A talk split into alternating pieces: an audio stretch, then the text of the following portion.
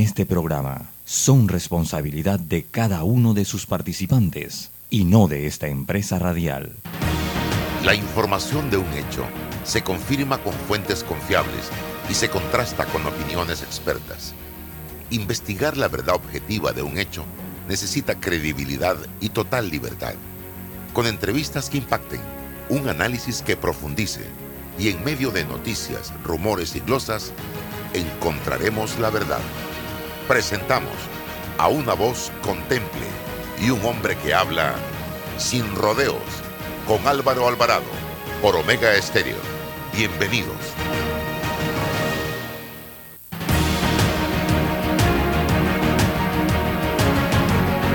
Mis amigos, ¿qué tal? Tengan todos buenos días, bienvenidos. Estamos ya en este su programa Sin Rodeos en Omega Estéreo y también en nuestras redes sociales Instagram, TikTok, Twitter, Facebook, fanpage, YouTube, todas conectadas a partir de este momento a través de Restream. Y eh, hoy vamos a tener a Raúl Osa, como todos los miércoles, y también a don César Ruilova compartiendo con nosotros. Quiero comenzar eh, expresando el malestar de un gran sector de la población por lo que está pasando en horas de la mañana de hoy en diferentes sectores del el país. Cierres protagonizados por grupitos de trabajadores de la construcción que están impidiendo la movilización de miles de panameños que desean llegar a sus puestos de trabajo, a las escuelas, a citas médicas, que buscan un trabajo y que lamentablemente en el primer contacto con ese posible trabajo van a llegar tarde, que van a una diligencia, a un compromiso. Entonces yo me pregunto, ¿qué resuelve estas medidas que lo que me da la sensación a mí es que causan más malestar que satisfacción? No sé cuál es la estrategia del Sindicato Único de Trabajadores de la Construcción, porque esto más que sumar resta por parte de la población en materia de apoyo. Y no solo eso, señoras y señores, sino que la gente dice, ustedes están sentados en una mesa, ustedes tienen a los protagonistas principales del gobierno enfrente desde hace ya semanas y optan por estas decisiones nuevamente que no solucionan absolutamente nada y que los distancian del sentimiento de la población, del sentimiento positivo y los esquinan en el sentimiento negativo. La estrategia será crear el caos, desestabilizar, para luego buscar la manera de hacerse del poder. ¿Será esa la ruta? Porque ya la hemos visto. Les pongo nada más el caso de Chile. Genero el caos, creo la eh, desestabilización y logro el objetivo. Y la, ¿será que hay una agenda caminando en ese sentido en este momento? Yo creo que los panameños lo que queremos es reforzar, fortalecer la democracia. Yo creo que los panameños lo que queremos son políticos y gente honesta y seria gobernando el país, gente que ame la patria, gente que llegue a los puestos de decisión a hacer las cosas de manera correcta. Nosotros no estamos aquí peleando por un cambio de modelo político. Nosotros no estamos aquí peleando para irnos a otro modelo económico. Lo que queremos es hacer las cosas correctamente. Lo que queremos, repito, es cero corrupción, que es imposible, evidentemente, porque el ser humano es corruptible. Pero podemos reducirla al mínimo. Lo que queremos realmente son servicios públicos eficientes. Lo que queremos vivir en un país en paz, en un país con seguridad, con salud, con educación. Eso es lo que queremos los panameños. Nosotros no, no queremos vivir en Cuba, nosotros no queremos vivir en Nicaragua, nosotros no queremos vivir en Venezuela. Y lamentablemente, quienes están en estas acciones son de esa izquierda, no de la izquierda conservadora, de Pepe Mujica, por ejemplo, un hombre que gobernó Uruguay y que hoy es visto a nivel internacional como un ejemplo a seguir. Entonces, nosotros no tenemos una izquierda como la europea, que sigue en el juego de la democracia y se alterna en el poder y, se respeta la democracia a través del sistema que ellos manejan, el sistema político que ellos manejan. Entonces, tengamos cuidado, señores, y no solo eso. Acabo de ver en la cuenta de Instagram, y esto me dejó perplejo y lo subí a las redes sociales, un mensaje de el dirigente de la comarca, Toribio García, que dice, pueblo panameño, preparar suficientes alimentos, porque lucha sigue y en cualquier momento daremos un comunicado. Gobierno no puede seguir jugando con pan del pueblo. Yo no soy abogado, ¿ah? Pero aquí nos están advirtiendo que algo viene y que algo se está planeando. Y repito, nosotros no queremos un país desestabilizado, un país inseguro, un país violento. Eso no es lo que queremos. Queremos un país que camine correctamente. Y por eso estamos luchando. Esto, yo no sé si legalmente, cómo puede ser interpretado. Yo no sé si esos cierres de calle, cómo pueden ser interpretados desde el punto de vista legal cuando tú me estás afectando mi derecho, mi libre derecho a la circulación en este país. Pero esto no puede seguir y esto no puede tolerarse cuando, repito, hay una mesa donde se supone que se está conversando. Pero es que lo que está pasando, y lo hemos dicho aquí, por parte de estos grupos que no me representan a mí ni a un montón de panameños, es que no permito que entre más nadie, porque si entra alguien te tranco, te cierro te pateo la mesa.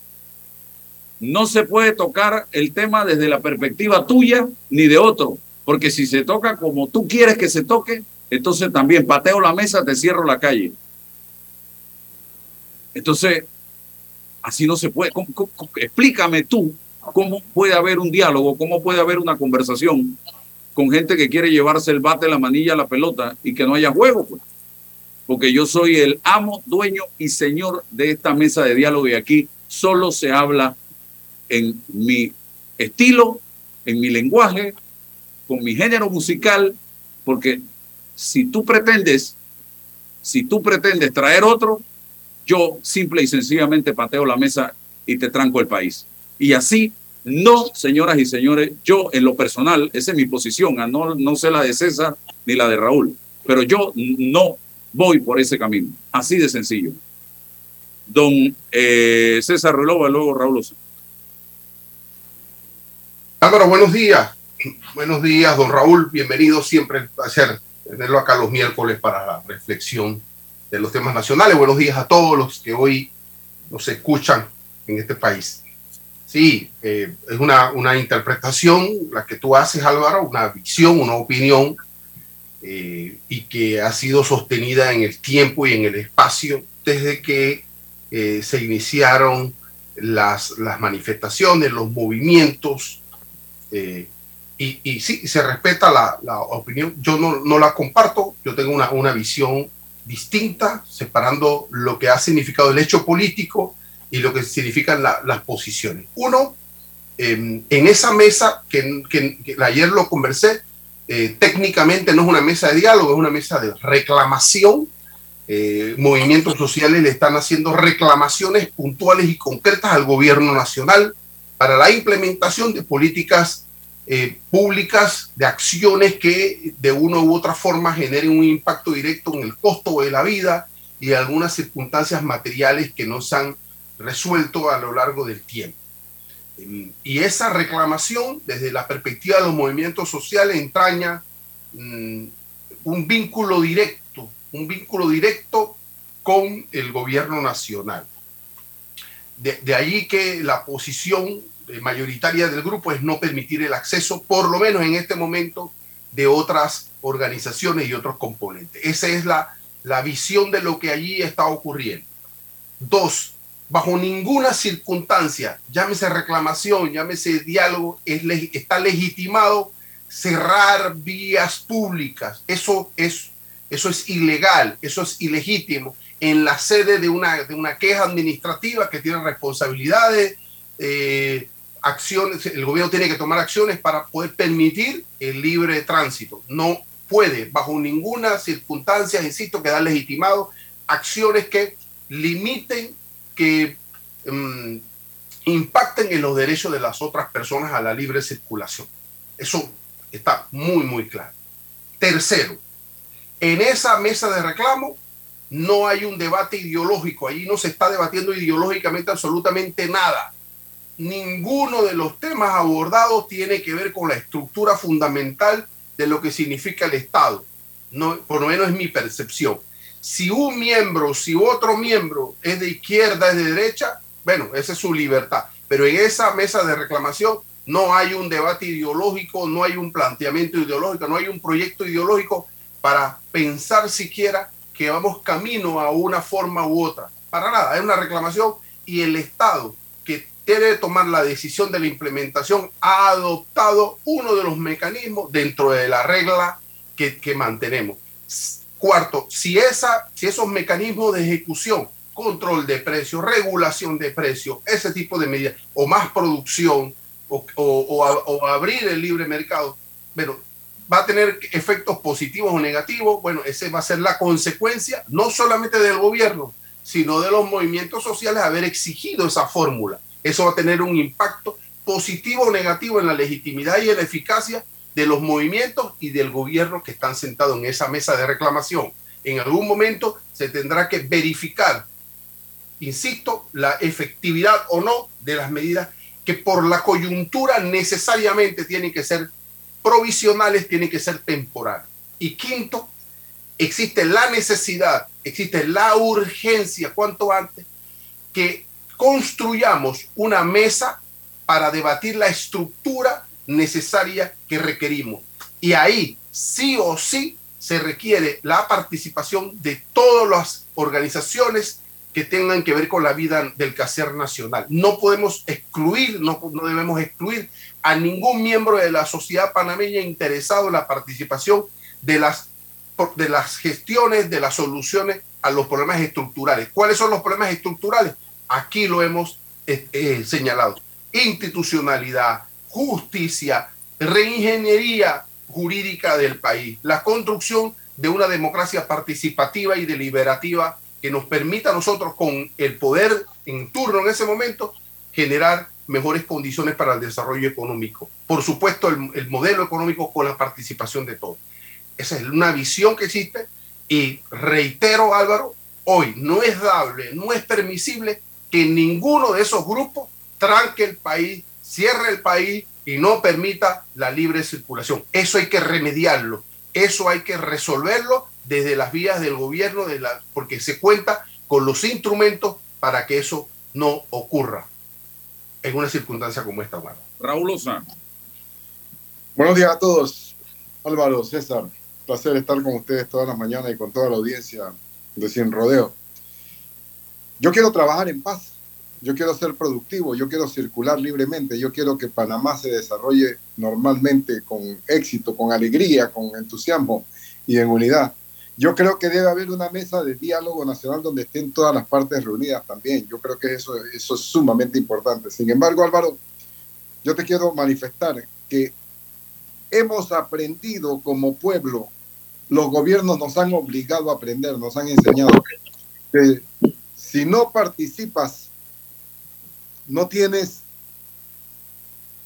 no instrumentalizas el cierre de calle como herramienta, los gobiernos no te hacen caso, no te prestan atención. Mira lo que está ocurriendo en este momento. Ha habido una mesa de diálogo donde se ha llegado a acuerdos sobre los precios de los alimentos y en vez de que la Codeco cumpla con hacer valer los acuerdos de la mesa de diálogo, lo que ha ocurrido es que sencillamente se han aumentado los precios y la Codeco no ha tenido ninguna participación.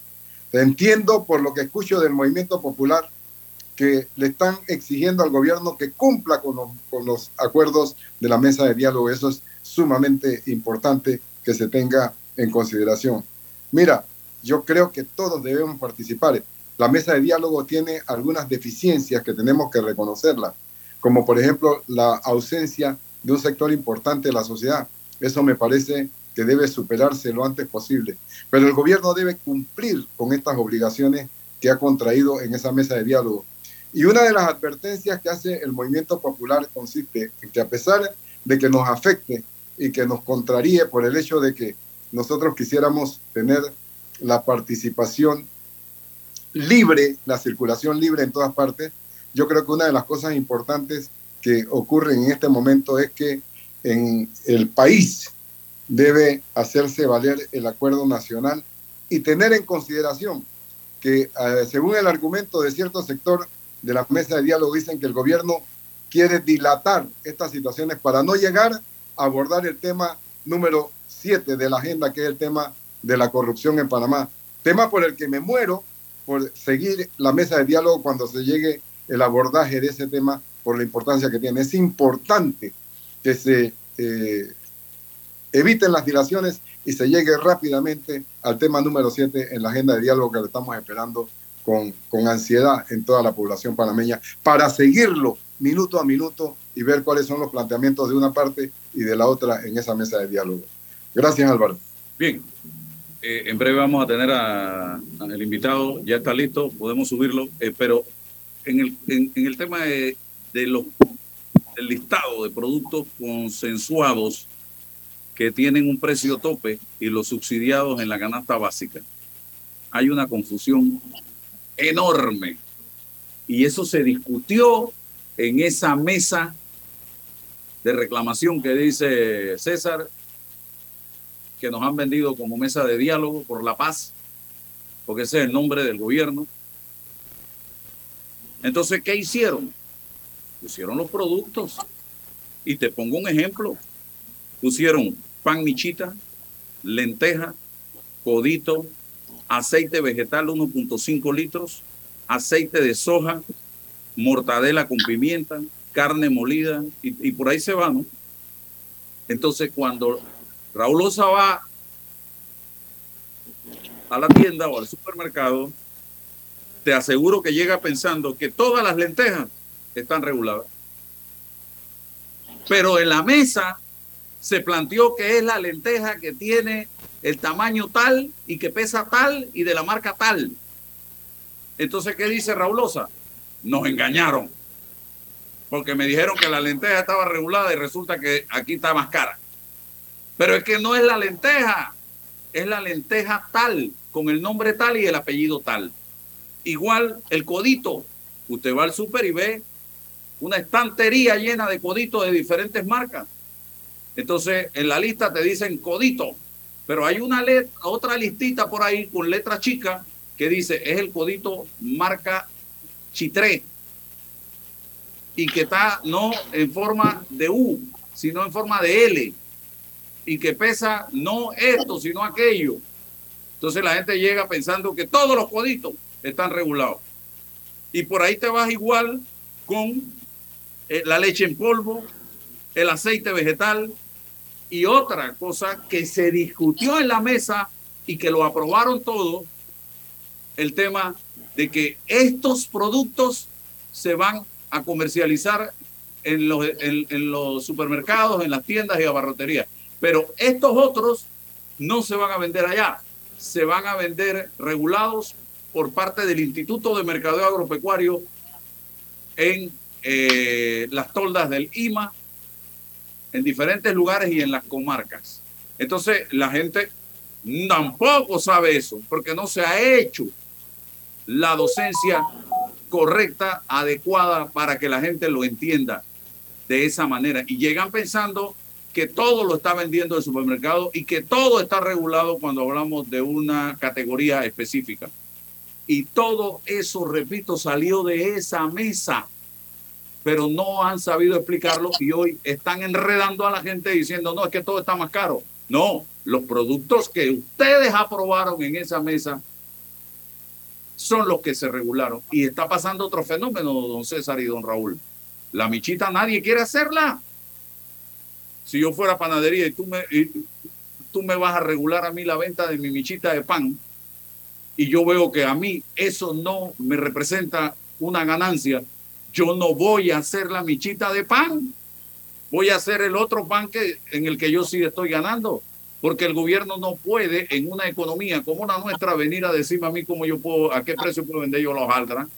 Eso es exactamente lo mismo. Ese es el problema que estamos teniendo en este momento y yo más lo atribuyo a un tema de falta de docencia y de comunicación adecuada, porque se le han pasado diciendo el gobierno cumple y el gobierno cumple y el gobierno cumple, pero no le explican a la gente qué es lo que realmente se aprobó y cómo puede el país y la población hacer uso de eso que se aprobó en esa mesa de lo que quiera César y lo que quiera yo, donde están sentados estos sectores.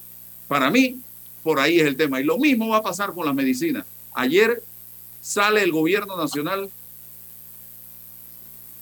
una carta debajo de la manga diciendo 170 productos, 30% de descuento. Y ahí está la lista. Vayan. Ustedes van a ver lo que va a pasar allí. Eso no resuelve el problema. Valoro el esfuerzo, pero son seis meses prorrogable. Eso no resuelve el problema. ¿Y sabe por qué? Porque yo, yo me puse a buscar inmediatamente porque mi mente actúa rápido. ¿Cuántas farmacias de este país nos dan el 30% o el 25% de descuento cada rato en la semana? Tienen dos días a la semana con descuento y ganan sobre eso. Entonces quiere decir que no estamos haciendo gran cosa no estamos haciendo gran cosa porque lo que tenemos que hacer es agarrar el toro por los cuernos, por los cachos y atacar de raíz ese cáncer directo. Y eso se hace con lo que ya hemos venido discutiendo aquí en reiteradas ocasiones, señoras y señores. Pero esto, seis meses, se baja la temperatura, y volvemos a los mismos precios. ¿Y quién me garantiza a mí que las farmacias de aquí en la última semana no han estado subiendo los precios y que el lunes vamos a tener un 30% de descuento para quedar en el mismo precio que estábamos? Porque en este país impera el juega vivo. Álvaro, lo que sí va a quedar claro es que esos seis meses se van a prorrogar hasta el 30 de agosto del 2024. Ellos ah, no, van a, desmontar ese operativo por nada del mundo. No hiciste nada. Bueno, Gatopardismo, hacer toda una bulla, ya vas a ver la propaganda, el gobierno cumple. Y entonces la, el, el, el, panfleto ese que nos, o el flyer en inglés que nos dan, dice lo siguiente, mira, para que veas lo que es la publicidad, ¿no? Dice 30%, República de Panamá, Gobierno Nacional, 30% de descuento en todos los medicamentos. Cuando tú ves eso, tú dices en todos. Y abajo, en letrita chica, a partir del 15 de agosto de 2022, en letrita más chica de la chica, dice, se establece un 30% de descuento a 170 medicamentos.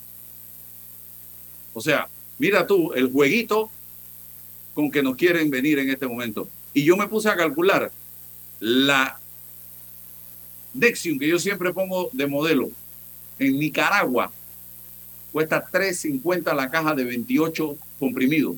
En Nicaragua, aquí en Panamá cuesta 70 dólares.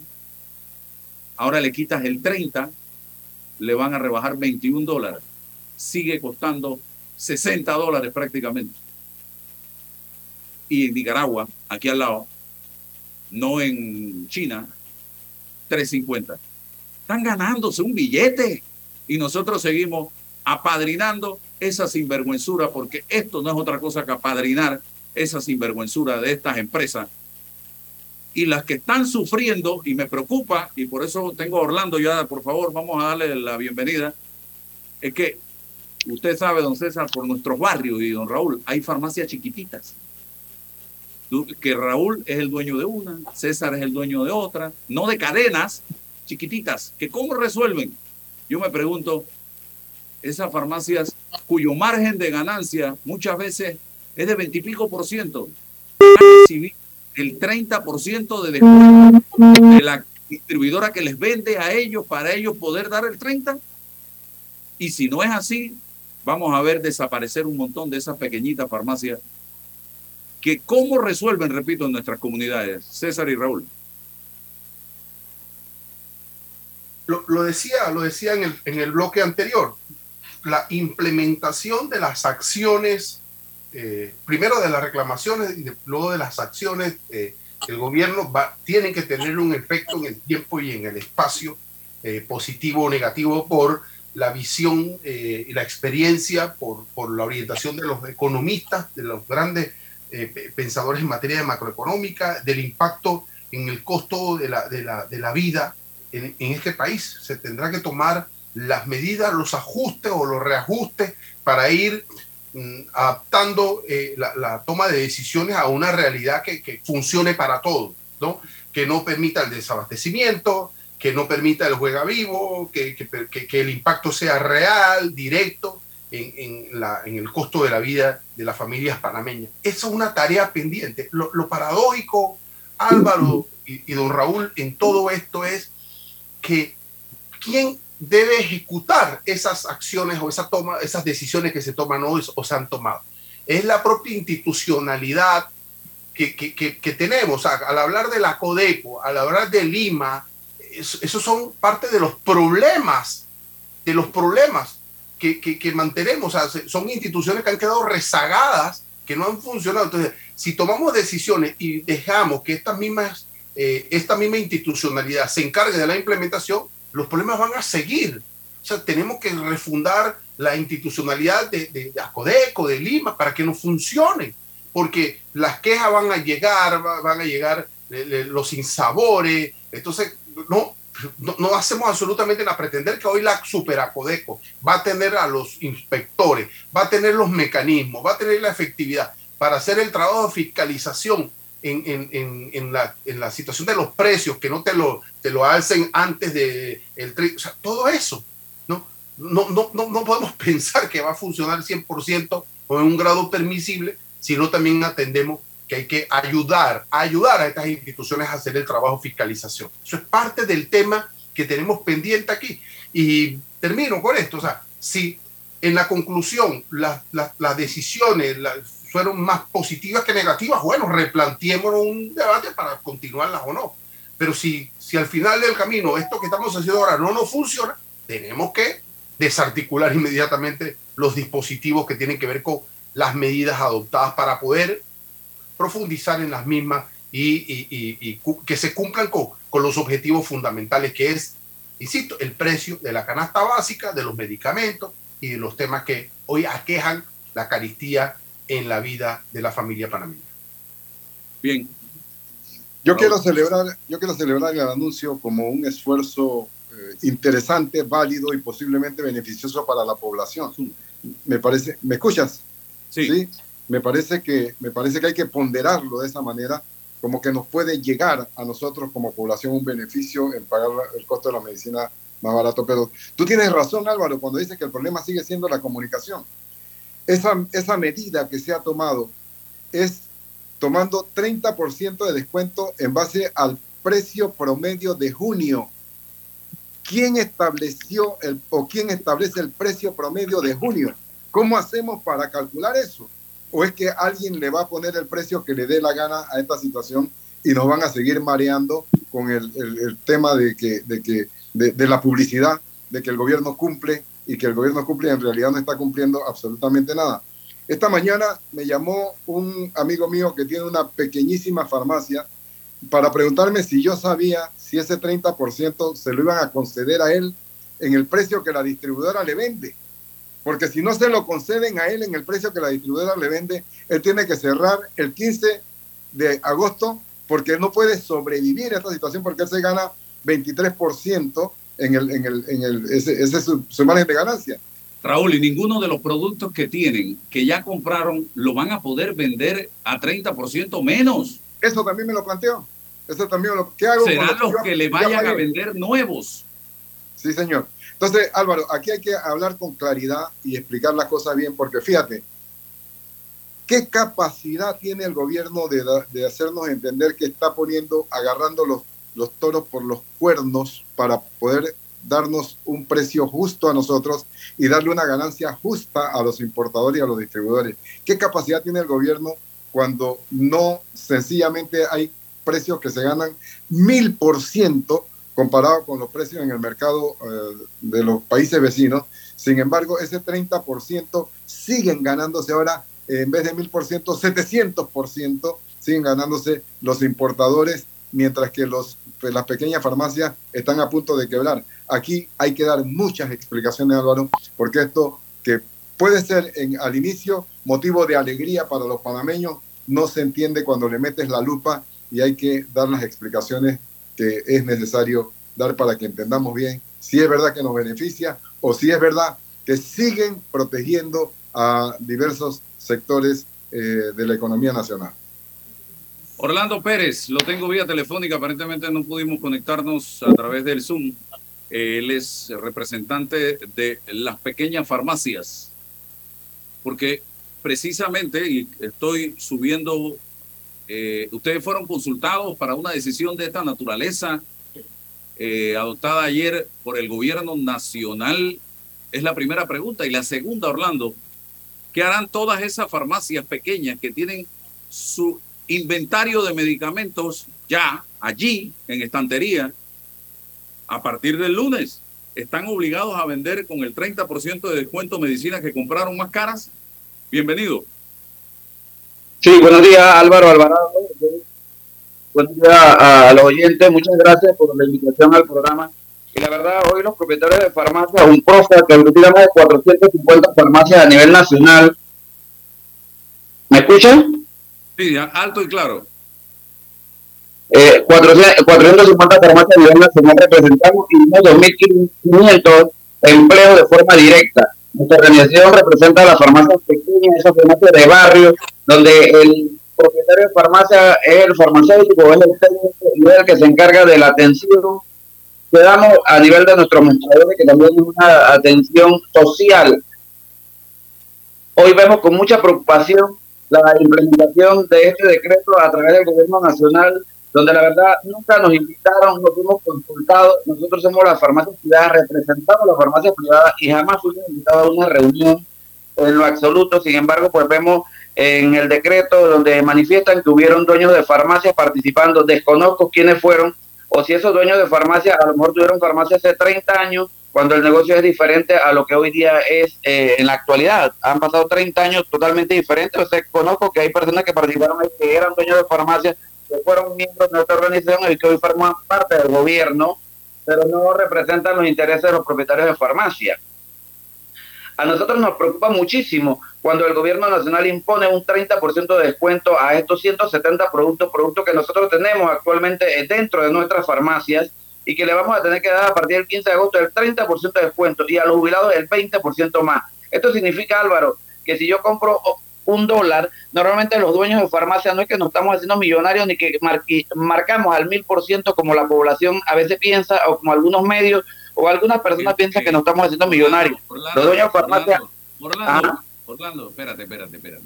Hay que separar los dueños de farmacias pequeñas de los dueños de cadenas de farmacia. Así es, yo represento cadenas de farmacia, aquí que se están llenando.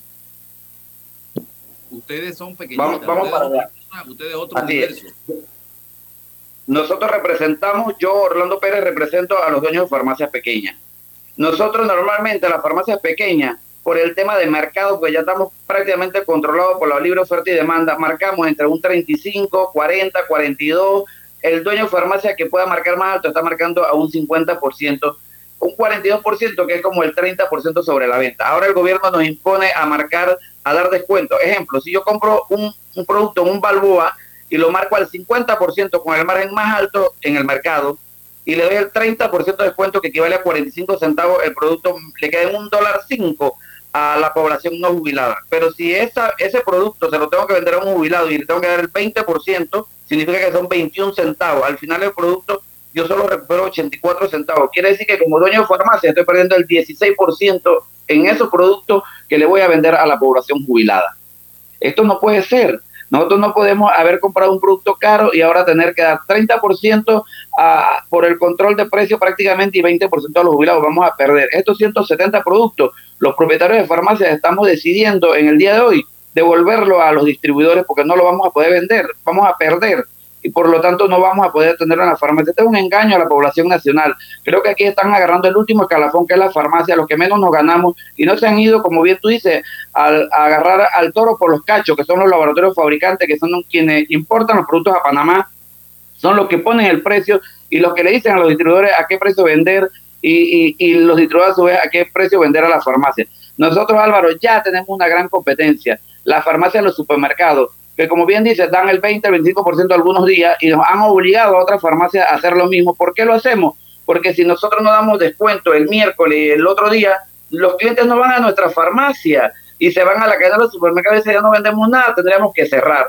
Y los supermercados tienen esta farmacia como un gancho para que vayan a su supermercado a comprar y si quieren lo pueden vender más barato para que le compren las otras cosas que tienen los miles de departamentos, vestidos, ropa, carnicería, legumbre, un montón de cuestiones que venden que, no, que nosotros, las farmacias pequeñas, solo vendemos medicamentos. Aunado a esto, a las grandes cadenas extranjeras que vienen, que venden a precios tan bajos que yo no sé, no todavía pues la verdad no puedo conocer el tipo de negocio que realiza esta gente que vende más barato que lo que el distribuidor me vende a mí en las farmacias pequeñas. Esto va a sepultar a un montón de farmacias pequeñitas a las cuales tenemos nosotros que agradecerle que cómo nos resuelven en nuestras comunidades, don Orlando. Así es, don Álvaro. Yo el, en la noche prácticamente no he dormido con la cantidad de llamadas que he recibido. Yo he recibido llamadas de propietarios de farmacia prácticamente llorando. Me dicen, Orlando, yo puse mi farmacia con un préstamo, un financiamiento, estoy pagando una letra alta al banco ahora con esto, yo tengo que cerrar, ¿cómo hago? Con la farmacia, ¿quién me la va a comprar? ¿Cómo pago el préstamo al banco? Hay personas que hemos invertido porque nuestros hijos están en una carrera de farmacia esperando que cuando se gradúen puedan llegar a los mostradores nuestros y atender. Aquí eh, nosotros los, los, dueños de farmacia lo que tenemos es la farmacia, los medicamentos, el inventario, los muebles, no tenemos más nada. Nosotros no tenemos millones de dólares en una cuenta bancaria ni en Panamá ni en el extranjero. Nosotros la farmacia es un negocio de subsistencia, un negocio de familia, un negocio que es un servicio social en la comunidad. Esto le va a costar más caro al panameño más humilde, porque las farmacias van a tener que cerrar en los barrios. Y la medicina más cara es la que uno no encuentra cuando uno la necesita.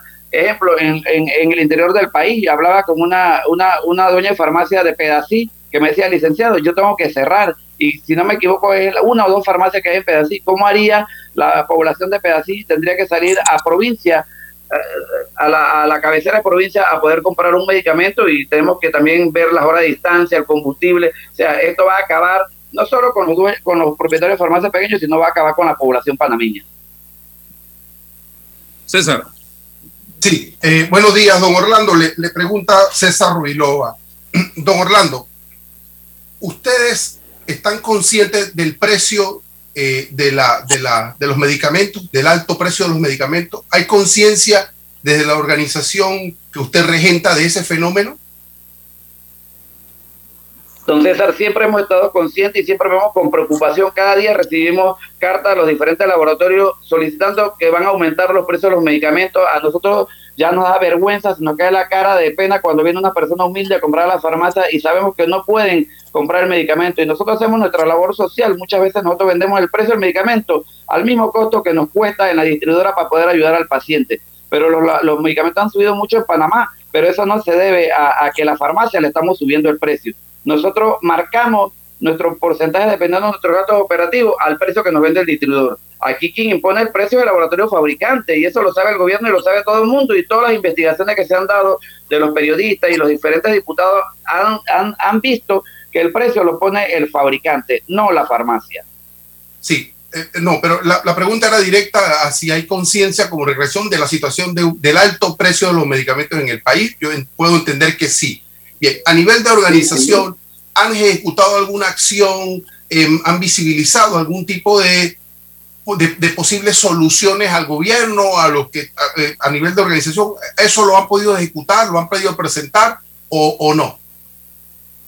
Bueno, nosotros hemos participado actualmente pues, en, un, en la Asamblea Nacional de Diputados que también lleva una ley eh, para mejorar los precios de los medicamentos, en la cuales pues agradecemos al diputado Daniel Ramos, que es el presidente de la comisión, que nos ha dado eh, espacio para escucharnos y explicarle y le hemos comentado que nosotros queremos, le hemos pedido que queremos que los medicamentos bajen, pero no que imponiendo un precio de tope a las farmacias ni un, ni un precio de control eh, de margen a la farmacia, sino buscando los, mecanismos e investigando a ver dónde es que está, eh, quién es el que se está llevando la gran ganancia y que se regule a ese ente porque nosotros las farmacias siempre somos los que pagamos los platos rotos. Nosotros queremos venderle a buenos precios a la población panameña. La población panameña merece que tengamos medicamentos más económicos en la farmacia, pero eso no se da. El gobierno nacional tiene de una vez que por todas que sentarse y, buscar eh, la fórmula para bajar los precios de los medicamentos. ¿Qué medidas van a adoptar eh, con la decisión del gobierno de, de bajar en el 30% eh, algún listado de medicamentos? ¿Tienen alguna, algunas medidas, algunas acciones en función de, de lo que ustedes representan como farmacias de, comunitarias? ¿Tienen alguna acción directa? Las 450 farmacias que mi organización representa, el día de hoy vamos a devolver los 170 productos que aparecen en el listado de la, del decreto del presidente a los diferentes laboratorios. ¿Por qué? No porque somos rebeldes, no, sino porque no lo vamos a poder vender con el 30 y el, y el 20% de descuento porque vamos a perder. Y nosotros no podemos comprar algo para perder. Nosotros no podemos seguir subsidiando al gobierno y al pueblo panameño porque lo hemos hecho por más de 20 años. El descuento jubilado que nosotros actualmente representamos a, a toda la población jubilada, pensionada, personas con discapacidad, tercera edad y a todo el mundo, porque como a la ley se le quitó la exigencia de la receta, ahora el jubilado es el que hace eh, los mandados en la familia y en la comunidad y en la farmacia hay que dar el descuento a todo el mundo. Ese 20% de descuento lo asumimos los propietarios de farmacia, el Estado no nos lo reconoce de ninguna de las formas, ni en crédito fiscal, ni en deducción de impuestos, ni en absolutamente nada. Ponernos un 30% más es un impuesto nuevamente a los propietarios de farmacia que ya no aguantamos más la situación económica que venimos atravesando. En la pandemia le hicimos frente a esta, a la pandemia, a la situación, los dueños de farmacia nos paramos firmes y atendimos a toda la población vendiendo a los mismos precios. Eh, no, no, no eh, cerramos, no le quitamos salario a la persona, le pagamos lo que era, no le descontamos, así sea que cerramos, pagamos lo mismo. Viene el tema de la gasolina, el tema de las huelgas que nos ha afectado y ahora el gobierno nacional nos premia dando un 30% de descuento en estos productos y un 20% más. O sea que de, lo que a nosotros nos costó, tenemos que seguir apoyando al pueblo panameño cuando este es una responsabilidad del Estado. El Estado tiene que velar por la población panameña y brindarle salud a la población. Y yo creo que la población panameña, más que, que los productos bajen, lo que queremos es que en la Caja de Seguro Social se dote de recursos, de medicamentos para nosotros poder adquirirlo a través de la Caja de Seguro Social y la población panameña porque ya pagamos una cuota, ya pagamos el seguro, tenemos derecho a que nos den los medicamentos. Y a la población no jubilada, existen las farmacias de los centros de salud donde se pueden adquirir los medicamentos a bajos precios, pero no hay la voluntad del gobierno nacional ni de surtir la farmacia de la Caja de Seguro Social y menos de los centros de salud. La voluntad del gobierno es hacer política con la pequeña y mediana empresa aquí en Panamá. Raúl Osa. Óigame, don Orlando, un placer saludarlo. Eh, escuché al gobierno manifestar ayer que habían hecho una consulta con todos los sectores y a mí me parece que ese punto de vista que escucho de usted con asombro en esta mañana eh, debió estar presente en esas reuniones de la mesa técnica que dirige el vicepresidente de la República. La pregunta concreta es, ¿ustedes tuvieron la oportunidad de plantearle esta cuestión a la mesa técnica? ¿Estuvieron presentes en, esa mesa técnica ustedes como, como pequeños, eh, pequeñas farmacias, ustedes o, son representados por las eh, representantes de las grandes farmacias, ustedes, ustedes fueron escuchados, ustedes fueron atendidos, el gobierno que les dijo. No, eh, mire, a nosotros nunca nos invitaron, nunca nos escucharon. Cuando yo traté de participar de la mesa, me dijeron que era una mesa netamente técnica y que no podíamos participar. Jamás me invitaron. Yo eh, durante este momento, pues nos hemos mantenido trabajando desde la Asamblea con otro proyecto de ley que impulsa los diputados, pero en la vicepresidencia o la presidencia jamás participamos. A nosotros no nos representan las grandes cadenas, ni tampoco nos representan los distribuidores, y mucho menos Fedefarma, que es la que representa a los laboratorios transnacionales que estaban en la mesa de negociación. Nosotros somos un profa y nosotros representamos a las 450 farmacias pequeñas en el país, a esas farmacias donde atendemos directamente a la población, donde damos un servicio social por muchos años en estas comunidades, en el país entero. Tampoco entiendo si ese 30% o 20% le habrán explicado a ustedes o tal vez usted tenga alguna, algún concepto de lo que está ocurriendo. Ese 30% va a ser deducido eh, por los importadores ah, del precio al que ellos le venden a ustedes. Eh, se lo van a transferir a ustedes. ¿Qué, qué, cómo va a ser eso? No nos han dado ninguna explicación y cuando leo el borrador del decreto no aparece absolutamente nada cómo nos lo van a dar o si nos lo van a dar un crédito fiscal o si nos lo van a, reembolsar o si el distribuidor me lo va a reembolsar o el laboratorio, absolutamente nada. Yo creo que aquí eh, nos las aplicaron a la farmacia porque somos el último escalafón y siempre todos los gobiernos hacen política con la farmacia porque es fácil poder implementar una ley y decirle cumpla a esto, da el descuento, pero el gobierno nacional no sabe las peripecias con que se vive en una farmacia más en los pueblos pequeños donde ya venimos golpeados, la economía de Panamá ha bajado, las farmacias han bajado entre un 30 y un 40% las ventas y los gastos siguen igual, nos sigue subiendo la luz. Nosotros en la farmacia tenemos que tener un farmacéutico idóneo que nos cuesta entre eh, mil a mil quinientos dólares, un técnico de farmacia idóneo, porque no puede trabajar cualquier persona en una farmacia, que nos cuesta entre 750 y 800 dólares, y así sucesivamente. La luz está subiendo, todos los gastos están subiendo y el gobierno nos da una ayuda ahora con este 30%, este 20% más en productos para la población panameña. Claro, la población panameña merece buenos precios, pero merece que el gobierno investigue dónde está eh, eh, lo grueso de, de, los márgenes y que vaya allá, no a las farmacias pequeñas. ¿Por qué a las farmacias? Bien. Esta medida parece favorecer a, la, a, la, a las grandes cadenas, este, hasta dónde es real que eh, amenaza con extinguir a las pequeñas farmacias y si ustedes van a hacer algo en su defensa o simplemente se resignan a desaparecer.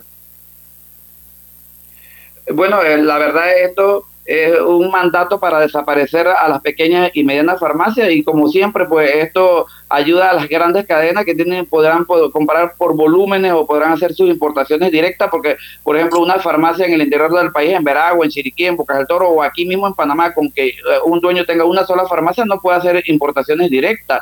Eh, y tenemos que comprarle a un distribuidor. Y aquí siempre pues el gobierno nacional eh, pelea prácticamente o ayuda más a la gran empresa y se olvida que la pequeña empresa eh, fortalecemos, pagamos impuestos, brindamos empleo, somos un negocio de subsistencia, no le andamos mendigando ni pidiendo nada al gobierno, nosotros nos pagamos nuestros propios gastos, generamos ingresos a este país, ayudamos a que Panamá crezca y la verdad pues sí vamos a empezar a devolver todos los 170 productos de todos los mostradores nuestros porque nosotros no vamos a comprar un producto caro para venderlo barato, lamentamos por la población panameña pero que el gobierno le dé esos productos a la población a través de la, de la farmacia de las cajas de seguro social y no con un costo, sino gratis, o a través de los centros de salud, o que lo vendan en sus ferias con pita, pero no pueden imponer a las farmacias privadas a vender a un precio más barato que lo que nosotros compramos. Y nosotros el 15 de agosto vamos a cerrar nuestras puertas en protesta porque el gobierno nacional tiene que respetar la empresa privada. Aquí el gobierno no puede seguir haciendo lo que eh, los diferentes grupos que cierran la calle eh, les piden. Mañana le van a pedir que controlen todos los productos, que tenemos que dar el 100%, que los tenemos que regalar y nos van a imponer regalar todos los productos. Aquí hay que respetar la inversión privada, aquí hay que respetar la libre oferta y demanda. Nosotros todos hicimos una inversión, tenemos préstamos, tenemos compromisos financieros, eh, diferentes tipos de, compromisos, eh, los propietarios de farmacias. Y por año nosotros hemos agremiado personas que tienen 30, 40, 45 años de ser propietarios de una, dos farmacias y no puede ser posible que a este tiempo nos quieran sacar del mercado, eliminar a las farmacias pequeñas. Ok, consejo de comunicador experimentado. No dejen de hablar de las farmacias pequeñas. Donde hablan de las farmacias, ya quedan metidas las cadenas de farmacias que la gran mayoría son parte del problema y no de la solución. Eso es lo primero.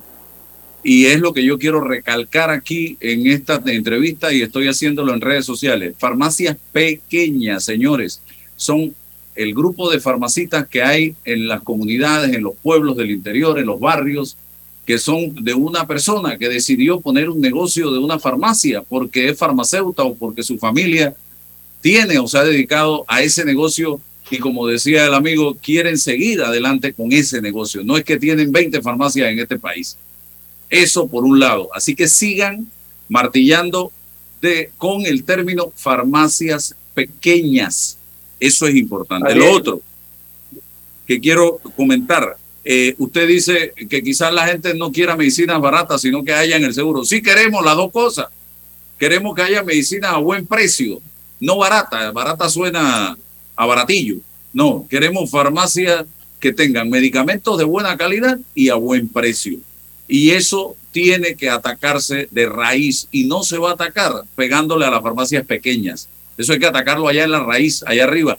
Y perfectamente la industria esa grande sabe cómo resolver el problema, pero no han querido resolverlo. Veo a gente molesta y atacando ahora a las farmacias pequeñas, que cierren, que no sé qué. Señores, señores, entiendan, las farmacias pequeñas compran medicamentos a las distribuidoras a un precio y el margen de ganancia no llega al 30% prácticamente. El margen de ganancia de estas farmacias pequeñas no llega al 30%. Ellos no compran volúmenes como puede comprar una rocha a su propio distribuidor, porque ellos son distribuidores y son eh, y tienen farmacias al menudeo, para que ustedes lo sepan igual la Metro, igual la, eh, que es lo mismo que el Rey, igual Farmavalio, que es una cadena de Centroamérica que compra para todo el mercado, igual eh, Saba, que es la nueva empresa que ha llegado a Panamá, que está en todo Centroamérica. Son empresas grandes que tienen la distribución para estos países de medicamentos y ponen al mismo tiempo tienditas o farmacias en todos los países. Entonces ellos compran volúmenes y tienen mejores márgenes de ganancia. Eso tiene que comprenderlo y que entenderlo la población, porque a veces hablamos sin saber de las cosas. Y lo otro que quería plantearle, eh, comprar directo a través de una apertura de mercado, que por ejemplo la farmacia Don Álvaro quiera traer medicinas de Colombia. ¿Por qué no puede ser? ¿Por qué no podemos ya abrir el mercado de esa manera y evitar que ustedes se vean obligados a comprarle al distribuidor en Panamá. Eso pudiera lograr de que, por ejemplo, la asociación de eh, farmacias pequeñas se agrupe y compren en Colombia, pues, o compren en Turquía, o compren con, lógicamente, los controles de que estos medicamentos estén regulados por la EMA de Europa y la FDA de los Estados Unidos. Adelante. Orlando. ¿Se fue Orlando? Sí, sí, le escucho. Adelante.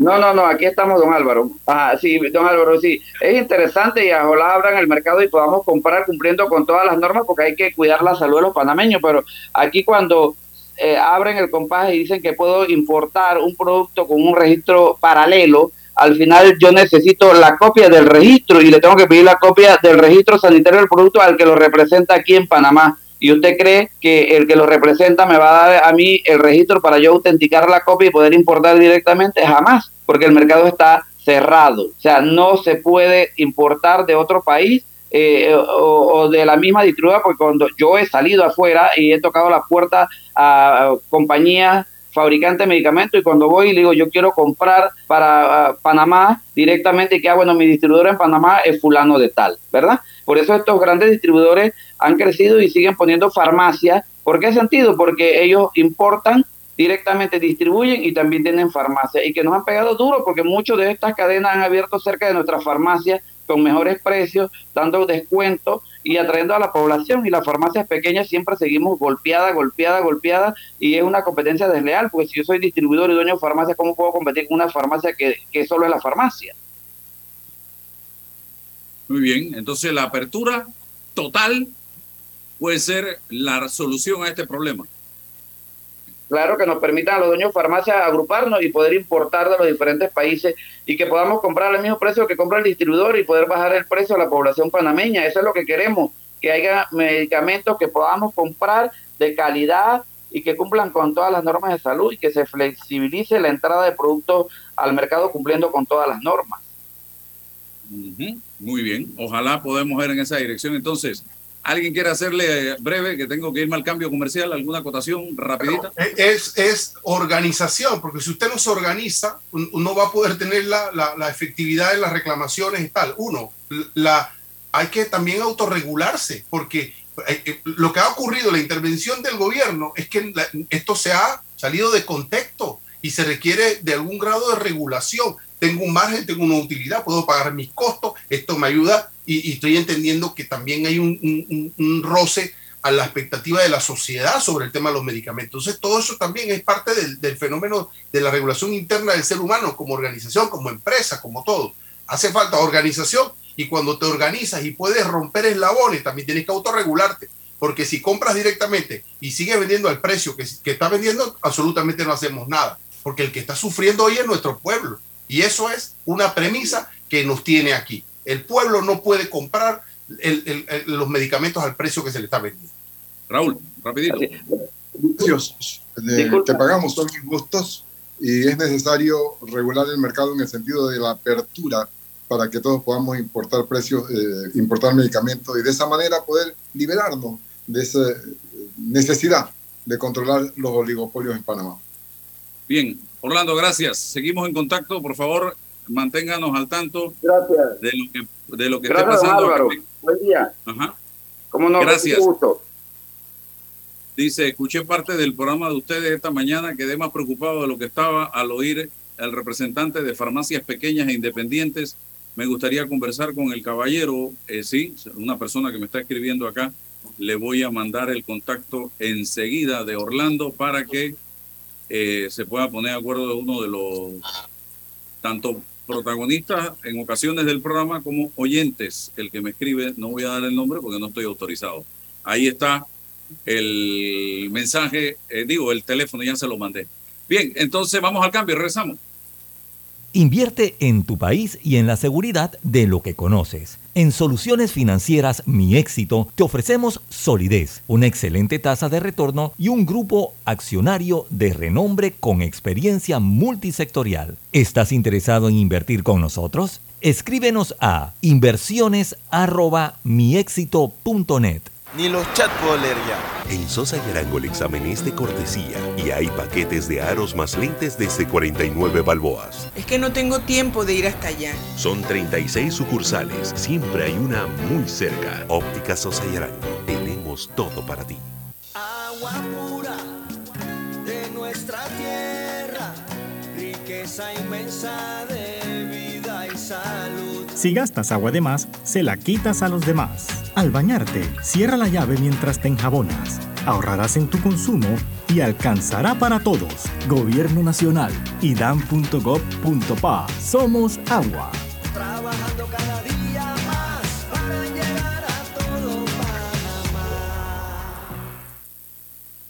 Atención segura y confiable a través de videollamadas desde el Centro de Atención al Usuario y kioscos multiservicio ubicados en puntos accesibles en todo el país. Son parte de los cinco mecanismos del Tribunal Electoral para el proceso de firma de respaldo a precandidatos de libre postulación. En el Tribunal Electoral trabajamos permanentemente y estamos preparados para cumplir con transparencia este proceso que inicia a partir del 15 de agosto de este año en pro de la democracia. Tribunal Electoral, la patria la hacemos contigo. En Caja de Ahorros, tu casa te da más. Con nuestro préstamo Casa Más, recibe dinero en mano con garantía hipotecaria y los mejores beneficios. Tasa competitiva, plazo de 30 años y avalúo gratis. Caja de Ahorros, el banco de la familia panameña. Ver términos y condiciones en cajadeahorros.com.pa sección promociones. Eres grande Panamá, abriendo rutas al progreso, caminando hacia el futuro avanzando en el proceso. Eres grande Panamá, juntos vamos creciendo. Con la ampliación de la carretera Puente de las Américas a Raiján, más de 600 mil familias se verán beneficiadas con una mejor calidad de vida. Grande Panamá, juntos vamos creciendo. Un gobierno en acción. Paso a paso se construyen los cimientos de la Línea 3, una obra que cambiará la manera de transportarse de más de 500.000 residentes de Panamá Oeste. Metro de Panamá, elevando tu tren de vida. Déjate llevar por la frescura del pollo melo, panameño como tú. Déjate llevar por la frescura del pollo melo. Variedad y calidad. Melo. Frescura de altos estándares. La calidad es una promesa para llevar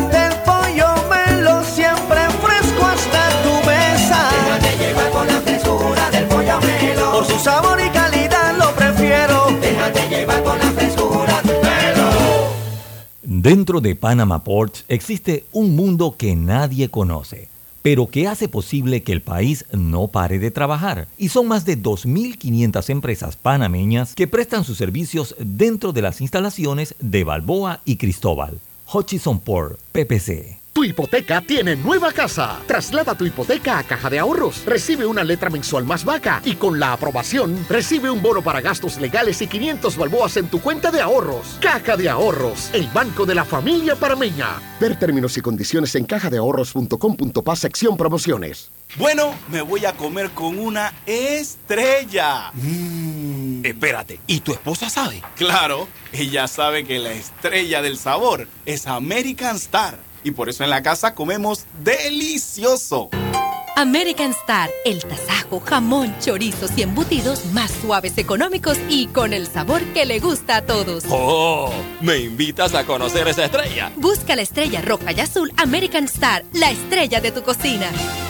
Cemento Chagres, orgullosos de ser una empresa 100% panameña, comprometida con el país y su gente. Somos el cemento panameño que nos une. Me niego a ponerme lentes.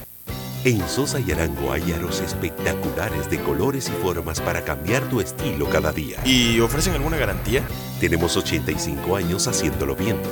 Ofrecemos garantía de un mes en lentes. Óptica Sosa y Arango. Tenemos todo para ti.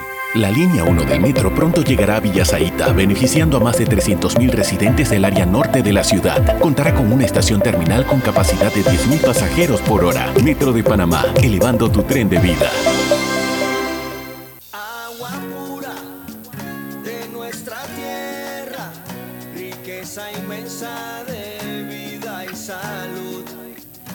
Una conexión ilegal perjudica a los demás. Sé legal y dale agua a los demás. Conéctate con tu comunidad. Gobierno Nacional y dan.gov.pa. Somos agua.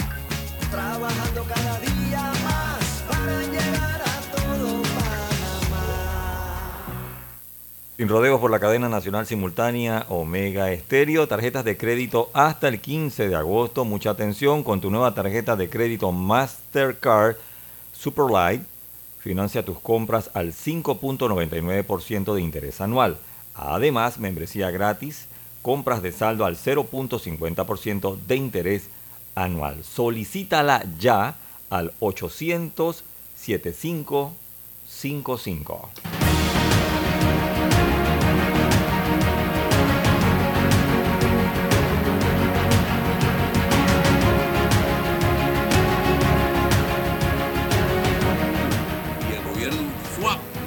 Por eso la crisis de, de- de la democracia representativa, porque los representantes políticos no tienen, están tomando, espera que los, los problemas se le vengan encima, alguien le reclama y entonces se resuelve y le afectan a terceros que no están en la mesa. Es un problema a mi, a mi parecer, estamos en aplicando al 100% la estrategia del gatopardismo.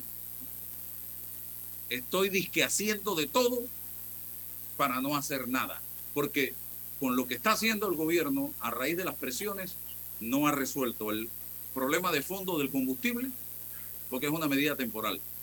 No ha resuelto el problema de fondo de la canasta básica, porque es una medida temporal no ha resuelto el problema de los medicamentos porque es una medida temporal. Entonces esa mesa es temporal, coyuntural, que no, en el fondo, está buscando la solución a los problemas reales y estructurales, como usted mismo ha dicho, don César Ruilova. Y vamos camino. El tema energético no se ha resuelto nada, el tema de la corrupción tampoco van a resolver absolutamente nada si seguimos el patrón que hemos estado llevando a cabo hasta el día de hoy. Termine, don Raúl. Yo calculo que el tema de la corrupción ni siquiera el gobierno quiere llegar en la agenda de la mesa. Mire que la asamblea no la han tocado. Usted oye Sí. a esa gente hablar de la asamblea. Pienso No. que van a disolver la mesa de diálogo antes de abordar el tema de la corrupción, Álvaro. Mira, este, yo para finalizarte sobre el tema del medicamento, tal vez eh, pienso que el gobierno no ha explicado, porque tiene defectos en la comunicación, no ha explicado que el 30% ese se lo va a descontar a los importadores para que estos los transfieran a los eh, dueños de farmacia. Yo sueño con que eso sea de esa manera porque sí estoy de acuerdo en que se aplique una medida que le permita al pueblo comprar los medicamentos a un precio más justo y pienso que ese puede ser uno de los esfuerzos. Así quiero soñar terminando con, ese, con este tema.